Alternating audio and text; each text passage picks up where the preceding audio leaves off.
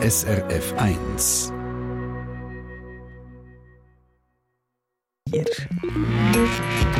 SRF 1 Ratgeber Tier Marcel erzählt uns heute von Tieren, die nicht Haustiere sind, die draussen leben. Da haben wir nämlich ein paar Fragen dazu bekommen, wie das bei denen eigentlich geht, wie die alle, was für verschiedene Arten dass es gibt zum Überwintern. Und du hast spannende Antworten. Marcel. Ja, dazu muss man sagen, dass lange eben nicht alle Tiere im Winter in den Winterschlaf gehen.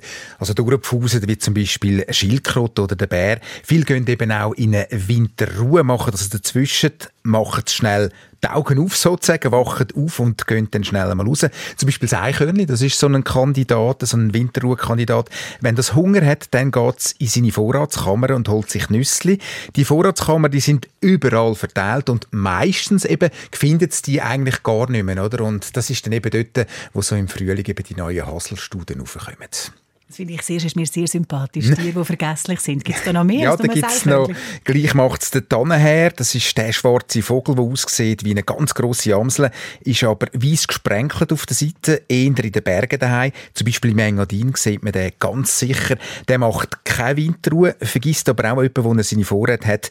Man sagt, bis zu 100'000 Arfenüssli sammelt der Prozess. Das hey, sehr viel. Sind das, wenn er eben von vielen vergisst, wo die sind, dann ist ja. er das gesichert mit dem Arfenbestand ja. für die nächsten Jahre. Was hast du noch für andere Tiere und verschiedene Arten zum Überwintern? Also gehen wir zum Schmetterling, oder? Da denken viele, ja, die gibt es ja gar nicht im Winter, die fliegen einmal nicht gross um, das ist richtig. Die meisten Schmetterlinge, die überwintern als Ei, Raupen oder Puppen. Oder eben die, die dann nicht in den Süden fliegen. Die, der kleine Fuchs, das ist ein Falter, der überlebt den Winter zum Beispiel in einer geschützten Baumhöhle. Und der Zitronenfalter, der hängt sich im Winter an ein Blatt oder an ein Grasbüschel und überlebt sogar Temperaturen, muss hören, von sage und schreibe minus 20 Grad. Also machen kann er das, weil er seine Körperflüssigkeit als Frostschutzmittel einsetzt. Es gibt aber ganz viele Schmetterlinge, wie ich gesagt und Falter, die eben dann auf den Süden gehen, Richtung Süden und dann wieder zurückkommen. Es hat mir mal eine Hörerin erzählt in einer Sendung, dass sie einen Sommervogel am Christbaum hatten. Die haben äh, den Christbaum auf die Winde aufgestellt und dort oben muss irgendwie die Sommervögel überwintert haben und irgendeiner ist übergeklettert oder mhm. übergefallen und der hat die Weihnachten in der warmen Stube verwacht und wieder oh, vorgekommen. Oh, Wie ist es denn mit grösseren Tieren, und zwar solchen, die im Winter verrissen sind? Schneehasen, Reh, Steinböcke, wie machen jetzt die? Ja, die schützen sich mit einem dicken Fell. Der Schneehase zum Beispiel, der in den Alpen oben wohnt und das relativ hoch oben, der ist gut ausgerüstet mit seinem Fell. Der äh, kann, muss eigentlich nicht einmal in eine Schneehöhle rein, der kann einfach auch draussen stehen. Manchmal braucht er einen geschützten Ort, das ist richtig.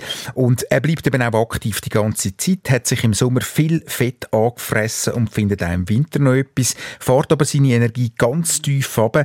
Und das ist eben auch bei anderen Tieren ist das so, Gämsli, Steinböcke etc. Darum ist es ja so wichtig, dass man die eben im Winter dann nicht stören. Also nicht aufschrecken, ja, nicht wecken.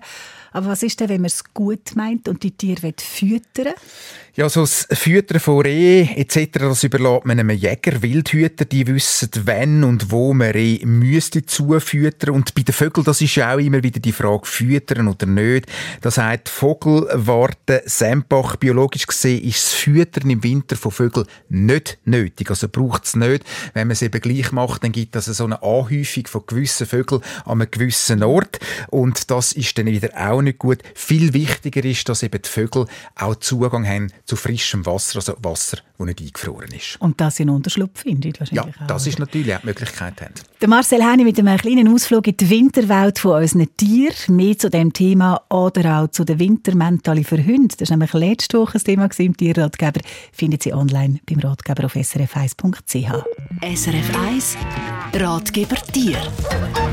Und um ein ganz spezielles Tier geht es dann übrigens auch heute am Nachmittag, um einen Pinguin, eine ganz bestimmte Pinguinart. Ich wette, du hast von denen noch nicht gehört, Marcel. Die machen nämlich nicht einen Winterschlaf, aber sie machen eine Art Sekundenschlaf.